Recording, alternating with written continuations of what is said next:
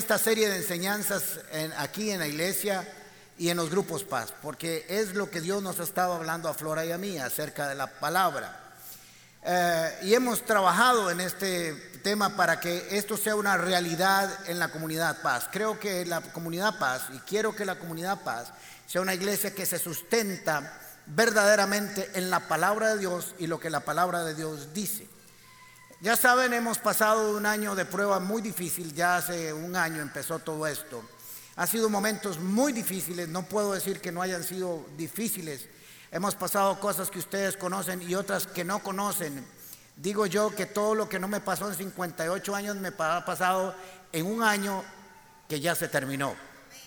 Pero necesitaba aprender, necesitaba aprender como persona primero, como hijo de Cristo, como esposo, como papá y como pastor. Había cosas que no había aprendido en mi vida anteriormente que necesitaba pasar por ellas. Por eso digo que esto no tiene un despropósito. Esto Dios lo permitió con un propósito. Esto no lo encontró por sorpresa. Él nos encontró por sorpresa a nosotros, pero no a Él. Sus planes son perfectos. Ahora, había enseñado por años a enseñar a la gente, había enseñado por años a pelear a la gente sus batallas y les había sido estratégico con consejos. Eh, Flora dice que eh, yo digo que yo soy muy malo para consejería, pero es Flora que cuando yo comienzo a dar una consejería y hablar es como si el Espíritu Santo descendiera y se me posara sobre mi cabeza. Eso lo dice ella porque ella quiere, me quiere mucho, pero parece que sí es cierto. Pero ahora tenía que pelear mi propia batalla. Ya no tenía que buscarle una estrategia a alguien más, sino que tenía que ser mi propia estrategia. Y debo reconocer que la empecé a pelear mal y no me avergüenzo de ello. ¿Por qué? Porque cuando uno recibe una noticia acerca de su salud, vienen muchos sentimientos y muchas emociones que son naturales, que son humanas, pero que son engañosas. El hecho de que estén ahí no significa que sean buenas, no necesariamente. Así que comencé primero con una etapa de duelo, empecé con una etapa de enojo, empecé con una etapa de ira, empecé con una etapa de reclamos, Empecé a pelearme con Dios, comencé a tener un luto, comencé a tener preguntas que no tenían respuestas, etcétera, etcétera, etcétera. Ustedes saben lo que eso significa, cada uno hemos pasado por esas etapas y es humano, pero no debemos de quedarnos mucho ahí. Así que la estaba peleando mal, estaba peleándola con mis emociones, con mis pensamientos, con lo que veía mis ojos. Aunque por años había enseñado a no andar por vista, sino por fe, estaba flaqueando en mi forma en que estaba observando la situación. Pero hace como dos meses pasó algo entre todas las cosas y me dice el doctor, tengo que operarte de esto, ya no aguantamos más, ya tu cuerpo no aguanta más. Y yo, Dios, otra cosa más, pero entrémosle vamos, para adelante. Así que me dijo, vamos a operarte, pero tenés que quedarte como un mes, mes y medio de reposo en tu casa. Y quiero decirles que fue lo mejor que me ha pasado en el último año, aunque usted no lo crea. ¿Por qué? Porque esto me permitió estar en mi casa en un tiempo de reflexión, ya no con lo que me había pasado a principio de año o a medio año, sino que ahora podía estar descansando realmente acerca de lo que estaba pasando y cómo debía pelear o lo mal que estaba haciendo. Así que quiero decirles que no es que Dios me dio una estrategia nueva que no había desarrollado en los últimos seis años y que ahora soy un profeta con un libro que va a escribir la estrategia de Dios. No, todo está escrito en la Biblia. Lo único que Dios me hizo fue recordar cómo es que se pelean las batallas de la fe. Y quiero que esta iglesia sea una iglesia que pelea con esta estrategia que les estoy revelando, que no es nada nuevo, pero nada más se ha convertido en un rema en mi vida. Y está en Mateo capítulo 4. Flora enseñó acerca de esto Jesús ah, en la tentación en el desierto. Ahora, ya saben, Jesús está ahí, no ha comido por 40 días. Supongo, no lo dice las escrituras, que estaba cansado porque estaba en su humanidad eh, tenía hambre, eso era lógico, estaba solo, aunque el Espíritu Santo lo había llevado al desierto, era un camino que él tenía que caminar en su humanidad. Y de pronto viene una prueba. A mi juicio, la prueba o la pelea más importante de la Biblia. Si Jesús perdía esta batalla, si Jesús se dejaba ganar o engañar por el enemigo, no habría esperanza para la humanidad. ¿Y cómo la pelea? Muy sencillo, muy fácil, con la palabra de Dios. Si Jesucristo no hubiera respondido correctamente a esta batalla, se habría equivocado. Así que Jesús no está en la tentación, saca un manual y dice los cinco pasos para pelear contra Satanás en el desierto. Y comienza paso uno, paso dos. Comienza a hacer lo mismo que tenía que haber hecho Adán. Ahora recuerden que dice las escrituras que Jesús es el postrer Adán, el, el Adán segundo, el que viene a hacer lo que no hizo el primero. Ahora, esta misma batalla, por si acaso no se dieron cuenta, se había peleado en Génesis capítulo 3 en la caída del hombre. Es la misma batalla bajo otras circunstancias. Es la batalla entre lo que dijo Dios y lo que dice Satanás. Entre la verdad de Dios y la mentira de Satanás. Entre la verdad de Dios, entre lo que Dios dijo y lo que Satanás quiere decir. Así que esta, si esta batalla se perdía, era una pérdida entre la verdad de Dios y la mentira del diablo. Porque el diablo es mentiroso desde su origen. Así que Jesús no estaba ah, enfrentándose a una situación que no conociera, que no supiera que iba a tener.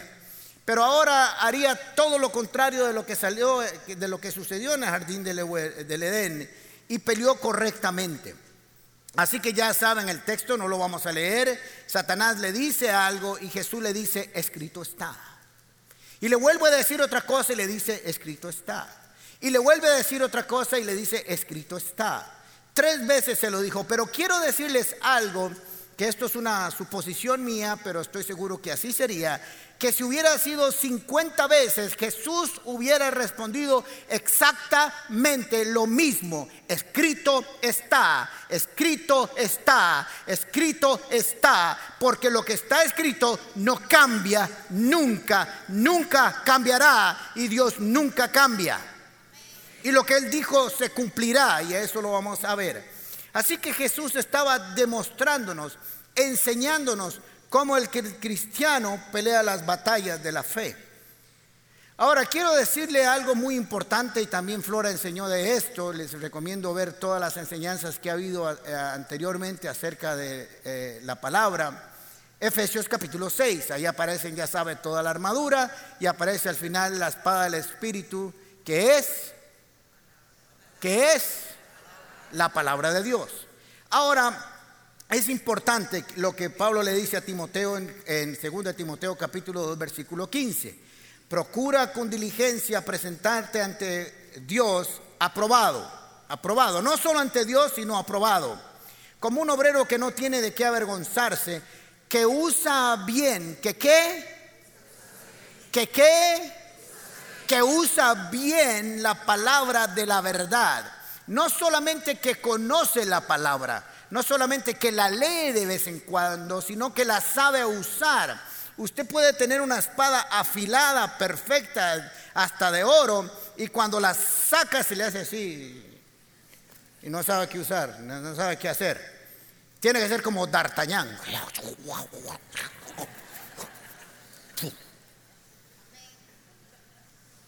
Y esa es una debilidad del pueblo de Dios. Oiga lo que le estoy diciendo. Es una debilidad del pueblo de Dios, de la iglesia de Dios, que debería saber usar la palabra bien. Así que si no conoces la palabra, si no memorizas la palabra, si no entiendes la palabra, si no recuerdas lo que Dios dijo, cuando vengan las pruebas, vas a tener que creerle al mentiroso porque es lo que estás escuchando. Hmm. Las circunstancias de la vida vienen a gritar, vienen a hablar. Y si no sabes cómo contestarle, te pondrás de acuerdo con las circunstancias. Amós capítulo 3, versículo 3, él se llama Amós porque la mujer la llamaba todos los días y decía, Amós, venía a desayunar. Y entonces se quedó así. ¿Pueden dos caminar juntos sin antes ponerse de acuerdo? ¿O caminarán dos juntos si no se pusieran de acuerdo? Parece mentiras, pero este versículo lo hemos usado para ponernos de acuerdo entre las personas pero este versículo fue diseñado en su origen para ponerse de acuerdo con Dios. Sí, para ponerse de acuerdo con Dios. La mayoría de nosotros no nos hemos puesto de acuerdo con Dios.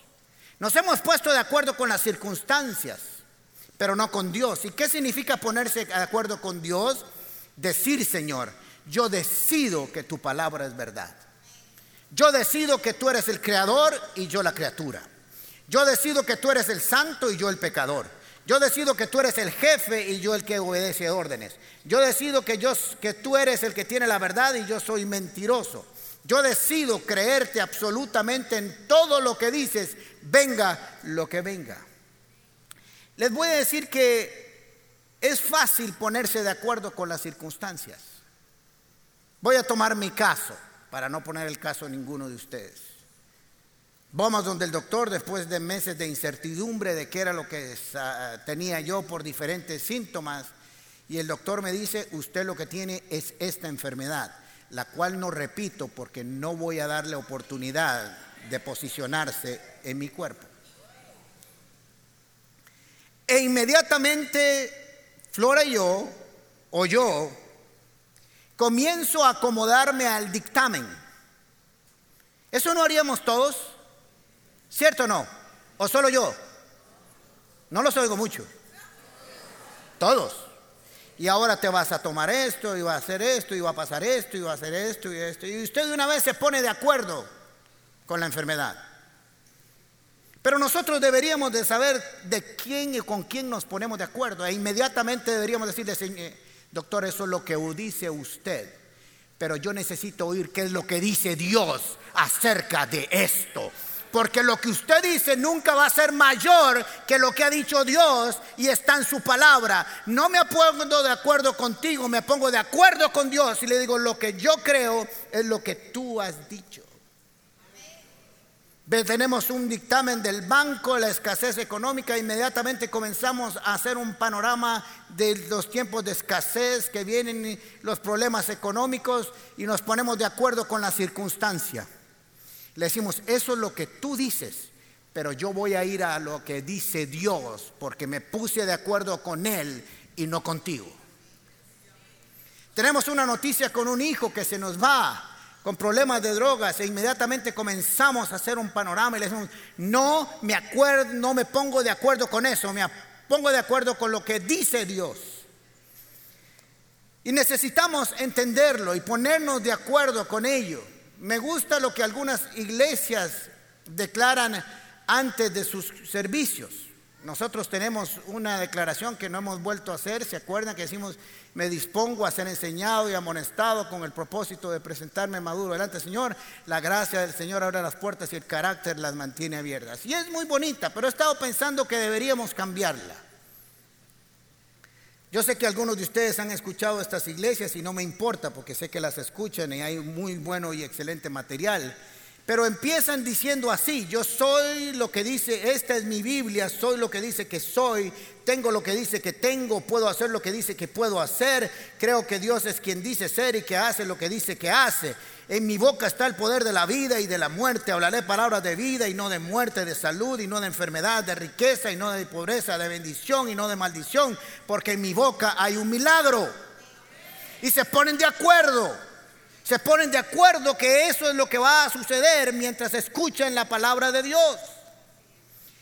Proverbios capítulo 18, versículo 21 dice, en la lengua hay poder de vida y de muerte. Quien la aman comerán de su fruto. Yo quiero decirte que todo lo que tú hablas, de eso vas a cosechar.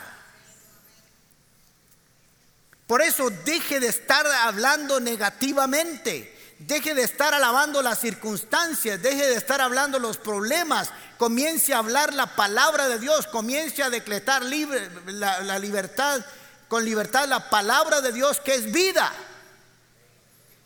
Escucho a muchas personas decir, estoy cansado, estoy cansado. Y entre más lo dicen, más cansado va a estar.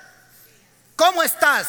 Soy como la luz del alba que va creciendo hasta ser perfecto. Soy como árbol, plantado a la orilla del río cuya hoja nunca seca y da fruto a su tiempo. El Señor me hará volar como el águila y me hará fuerzas como el búfalo. Así estoy.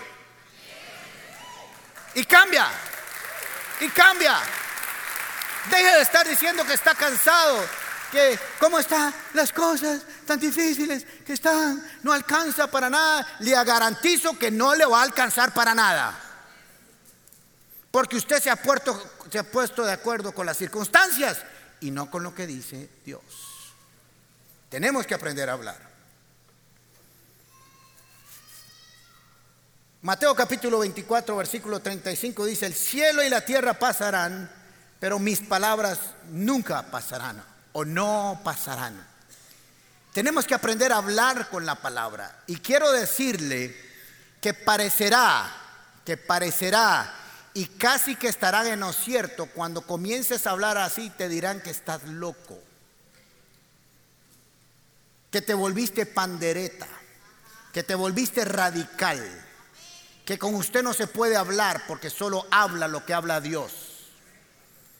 Cuando alguien le diga de eso, le dice, en lugar de estar quejándote, deberías de estar contento de caminar a mi lado, de que hablo vida y no muerte, bendición y no maldición. Y lo que yo diga a ti te va a beneficiar.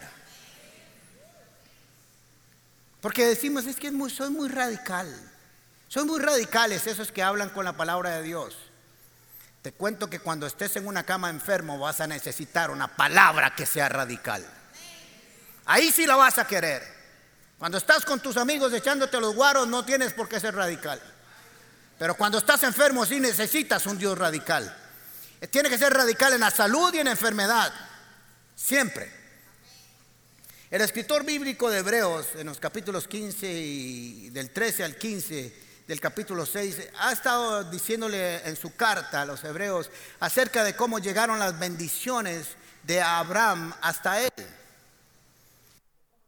cómo sucedió que llegó esa promesa que fue hecha a Abraham hasta nosotros. Quiero decirle que nosotros somos herederos de las promesas de Abraham. Pero mire lo que les dice en el capítulo 6, versículo 16. Ahora bien, cuando las personas, personas no, las personas hacen un juramento, invocan a alguien superior a ellas para obligarse a cumplírselo. Por ejemplo, un surfista te dice, te lo juro por mi tabla, Mike. ¿Verdad? Para ellos eso es algo sagrado. No cabe ninguna duda que ese juramento conlleva una obligación. Cuando usted hace un juramento, lo que quiere decir es que me estoy obligando a cumplirlo. Y jura por alguien superior para que su juramento tenga un sello, tenga credibilidad. Dios también se comprometió mediante un juramento para que los que recibieran la promesa pudieran estar totalmente seguros. ¿Cómo? De que Él jamás cambiaría el juramento. Nunca. Lo que Dios juró se cumplirá no importa el tamaño de la situación económica, no importa el tamaño de la enfermedad, no importa de la tormenta, Dios siempre cumplirá lo que prometió. Por eso recordar lo que Dios dijo produce fe. Así que Dios ha hecho ambas cosas, la promesa y el juramento hizo una promesa y además juró que se cumplía. Estas dos cosas no pueden cambiar, ¿no qué? No cambian. Tenemos que ponernos de acuerdo y creer que no cambian. Que lo que Dios dijo hace cuatro mil años sigue, sigue vivo, sigue vigente, no cambia. Lo que Dios prometió y juró no va a cambiar. Porque es imposible que Dios mienta. Qué extraordinario. Lo que está en las escrituras es verdad. Dios no cambia. Dios prometió. Dios no miente. Juramento y promesa. Ahora, vamos a Isaías 55, 10. Flora también estuvo enseñando de esto. Y en el versículo 10 dice, Dios dijo, ¿quién dijo? Repítamelo otra vez. Dios dijo. Y recuerden que Dios hizo la promesa y el juramento. Y le dice a Isaías, porque ha estado hablando acerca de los beneficios y las promesas de salvación que venían para Israel. Así que lo que le va a decir ahora es que lo que yo dije se va a cumplir. Eso es lo que quiere decir Isaías 55, 10. La lluvia y la nieve bajan del cielo y no vuelven a subir sin antes mojar y alimentar la tierra. Así que es como así es como brotan las semillas y el trigo que comemos. Lo mismo pasa con mi palabra cuando sale de mis labios no vuelve a mí sin antes cumplir mis órdenes, sin antes hacer lo que yo quiero. Usted y yo, como diría mi papá, hablamos un montón de babas. Pero cuando Dios habla, habló porque quería que lo que dijo se cumpliera. Así que como la lluvia y la nieve caen, así como usted puede estar seguro que los eventos naturales llegarán y producirán su efecto. En el desierto, cuando llueve, cae la lluvia en la noche y al día siguiente brota el fruto. Así como la nieve y la lluvia caen y da semilla al que siembra y pan al que come, o sea, lo que se produce y lo que se alimenta viene de ahí. Así mi palabra, cuando yo hablo, dice Dios, cuando yo pronuncio una palabra, esa palabra sale, va y hace lo que exactamente le dije que hiciera. Y cuando vuelve a mí me dice, Señor, está hecho. Cuando Dios dice que tú eres bendecido, le dice, encárgate de bendecir a David. Esa palabra sale, busca a David y le dice, he sido enviado con una visión, con una misión tengo que bendecirte. Viene el fruto de la bendición y cuando se devuelven de Dios le dice, trabajo hecho. Así que las escrituras salieron de la boca de Dios para que se cumplan. Lo que necesita es gente que la crea, que la ponga en acción, que se ponga de acuerdo con ellas. Pero estamos puestos de acuerdo con lo que ven nuestros ojos y anulamos el decreto de Dios que no puede ser anulado, pero lo hacemos inefectivo en nosotros. El Señor había hecho un llamamiento a Jeremías y le estaba hablando acerca de su ministerio profético. Y en Jeremías capítulo 1, versículo 11, dice así, el Señor se dirigió a mí y me dijo, ¿quién dijo? Vean que lo que estamos leyendo es lo que Dios dijo. Y ya leímos que no se arrepiente, que no miente, que hizo la promesa y hizo el juramento. Se dirigió a mí y me dijo, Jeremías, ¿qué es lo que ves? Veo una rama de almendro. Ahora, aquí en este texto hay una conjugación de palabras en hebreo que es muy difícil de traducir. Así que Parece un, que no hay una relación entre lo que la pregunta y lo que sucede, pero eso es lo que está sucediendo. Veo una rama de almendro, contesté. Tienes razón, me dijo el Señor. En efecto, voy a estar atento a que mis palabras se cumplan. ¿Sabía usted que Dios está atento a que su palabra se cumpla? Si hay alguien interesado en que su palabra se cumpla, es Dios. Es como en su casa, de su papá o una mamá con sus hijos. Cuando habla, quiere que sus hijos hagan caso y cuando sus hijos hacen caso, no solo les va bien, sino que honran a sus padres. Cuando un jefe da una orden, da una instrucción, honramos la palabra y honramos al jefe y nos pagan más después. Brutos los que no hacen caso. No saben que los jefes somos, no somos tontos. Creen que no los vemos, pero sí los vemos.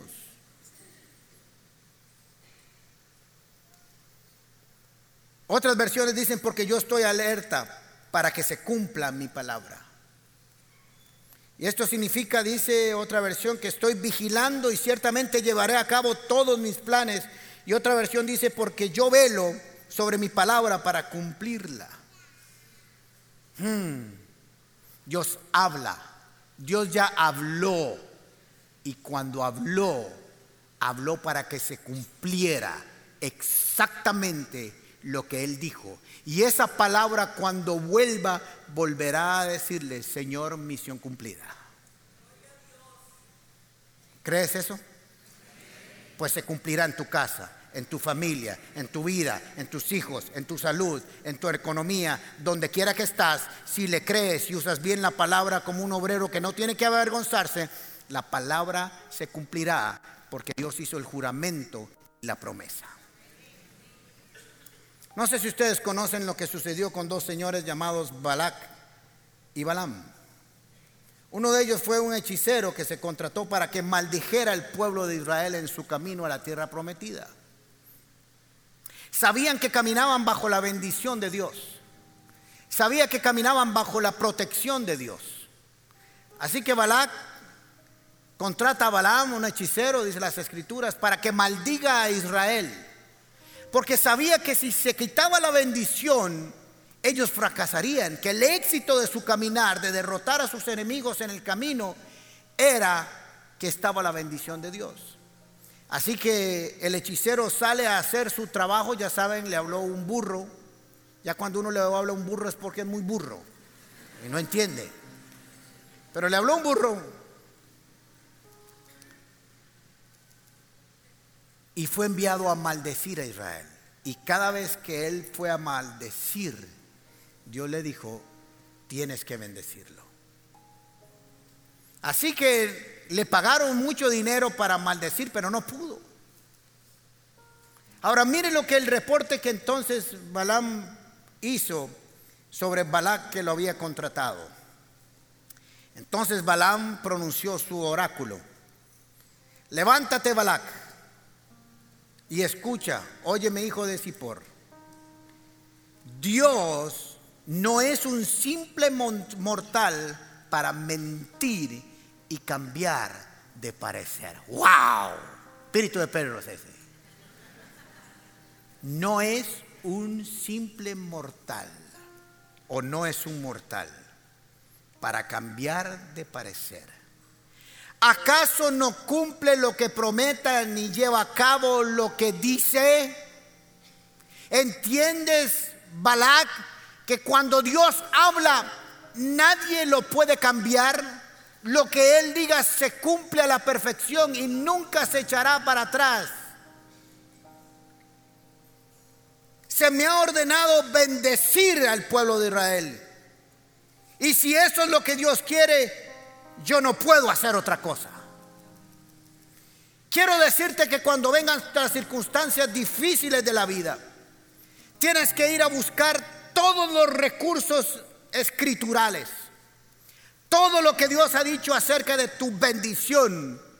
Haces una lista, la escribes y le recuerdas a Dios lo que Él dijo y te paras enfrente de la circunstancia y le dices, vienes por mí en un camino, por un camino vendrán y por siete saldrán huyendo. Y declaras todo lo que ha dicho Dios. No lo que dice las circunstancias, no lo que dice el dictamen médico, sino lo que Dios ha dicho. Porque no es hombre para que mienta, ni hijo de hombre para que se arrepienta. Y esa palabra se tendrá que cumplir sobre tu vida. No hay opción. Tendrá que obedecerte. Tendrá que sujetarte. Porque no estás orando según tu palabra, sino conforme a lo que él ha dicho. ¿Habrá prometido alguna vez Dios sin cumplirlo? Le dijo, ¿entiendes, Balak? Que es imposible que suceda otra cosa cuando Dios ha hablado.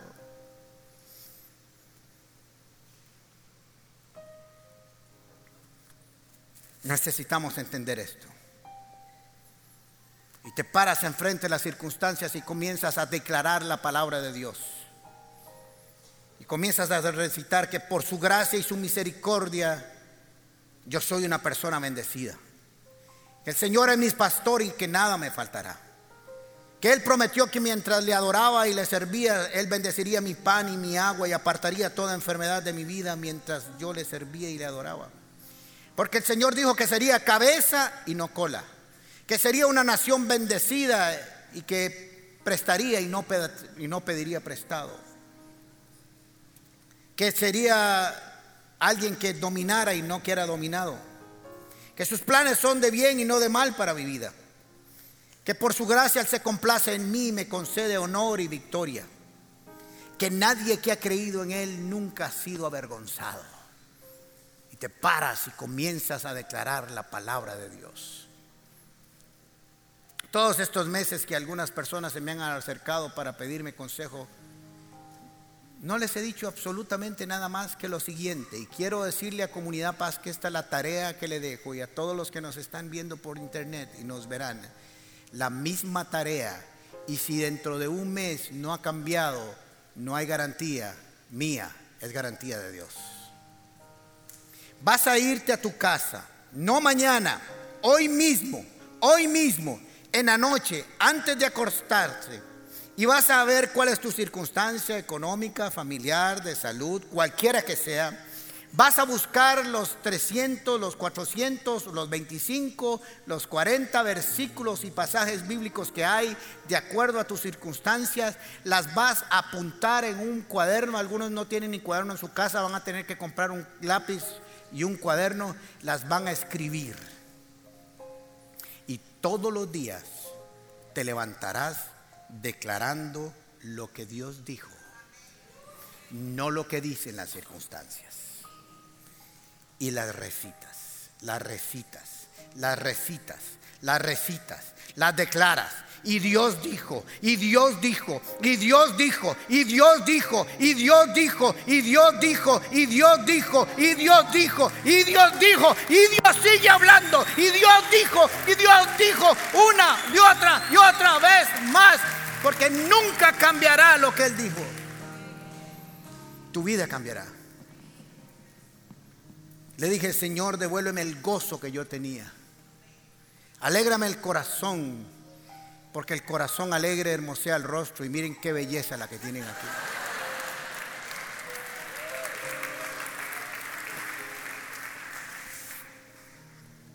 Lo que Dios dijo, no lo que tú dices, no lo que dicen las noticias, no lo que dice tu papá o tu mamá o tus hermanos, nada, lo que Dios dijo no cambia. Por meses, por meses me acostaba con mis audífonos y oía 45 minutos de palabras de sanidad sobre mi cuerpo. Y las declaraba y me acostaba escuchándolas. Me levantaba a las 6 de la mañana y las escuchaba escuchaba la palabra de Dios, me montaba en el carro y escuchaba un sermón. Estaba en un lugar y escuchaba otro. Venía a otro lugar y ponía la Biblia en audio. La leía en la tarde, día y noche, día y noche lo que Dios dijo, alimentándome no de las circunstancias, no de lo que veían mis ojos, sino lo que Dios decía.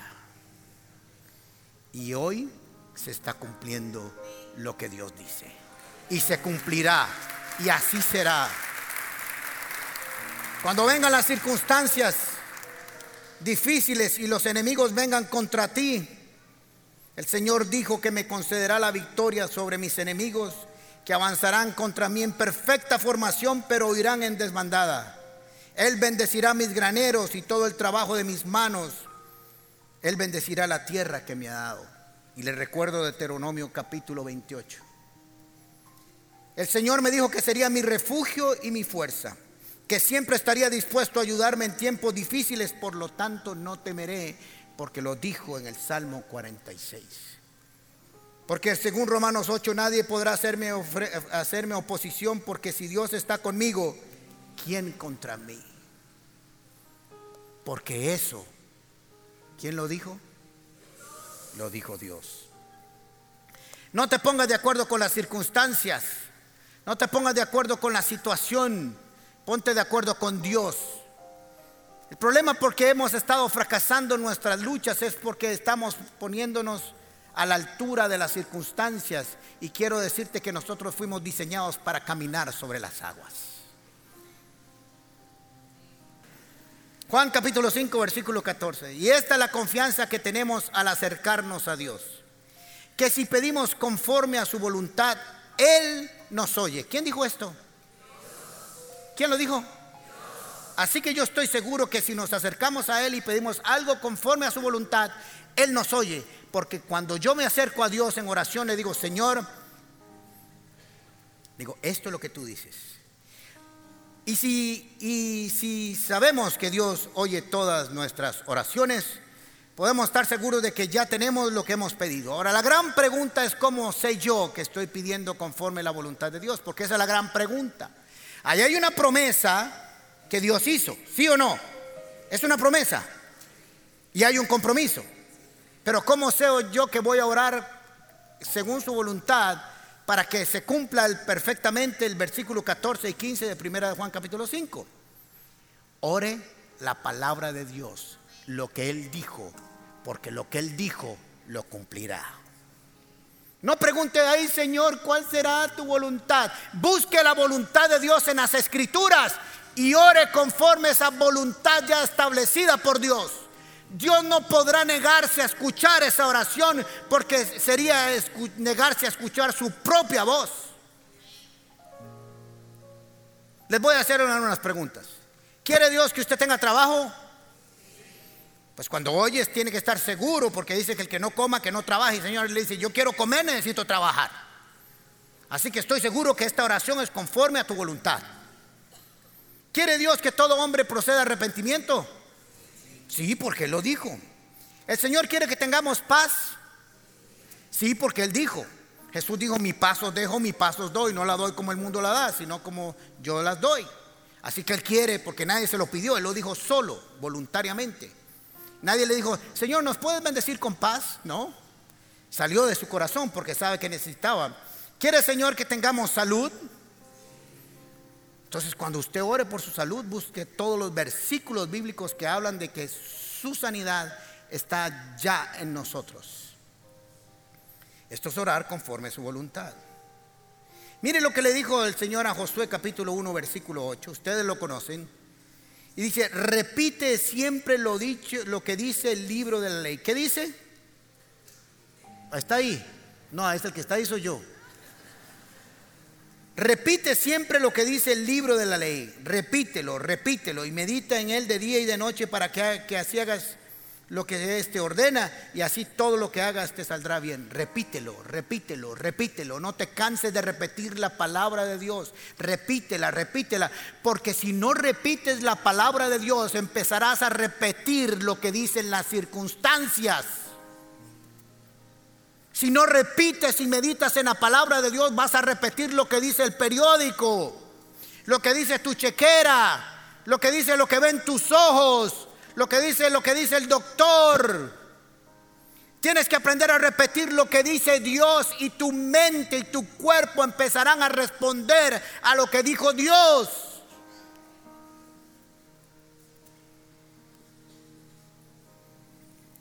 Isaías 53, capítulo 4 y 5 es el versículo, el pasaje de mi casa. Ciertamente Él cargó con nuestras enfermedades y soportó nuestros dolores pero nosotros lo consideramos herido y golpeado por Dios y humillado. Él fue traspasado por nuestras rebeliones y molido por nuestras iniquidades. Y sobre él cayó el castigo, precio de nuestra paz. La paz de cada uno de nosotros ya fue pagada y comprada. Cuando no tengas paz, le dice, Señor, tú prometiste, tú pagaste el precio de mi paz, así que yo la recibo yo la creo, yo la acepto. Y gracias a sus heridas, ¿qué? ¿Vamos a ser o fuimos? ¿Cuántos años le faltaban a que Jesucristo fuera a la cruz del Calvario y cumpliera esto? ¿Alguien sabe? 700 años antes, Isaías dijo, ya por esa herida, ya fui sano. Y todos los días leo este versículo así. Ciertamente, Señor, tú cargaste con esta enfermedad y soportaste mis dolores. Así que como tú ya la llevaste, no la puedo llevar yo porque tú no mientes. te la devuelvo. La dejo en la cruz del Calvario, porque si tú la llevaste, yo no la tengo por qué llevar, porque tú no mientes ni te arrepientes y tú no cambias. ¿Y qué es lo que dices en tu palabra? Que por tu llaga, por tu llaga, por tu llaga, ya soy sano. No lo que digo yo, lo que dijo Dios. ¿Quién lo dijo? ¿Quién lo dijo? Eres sano ya. Eres sano ya. No, están todos enfermos. Ya somos sanos. Si estás en situaciones difíciles económicas, dígale, Señor, porque tú dijiste, tú, no yo, que tú bendices más abundantemente de lo que yo pueda imaginar o pensar, conforme tus riquezas en gloria. Esperamos que esta enseñanza haya sido de gran bendición para tu vida. Nos encantaría que hagas clic con nosotros, así que te invitamos a suscribirte en nuestro canal.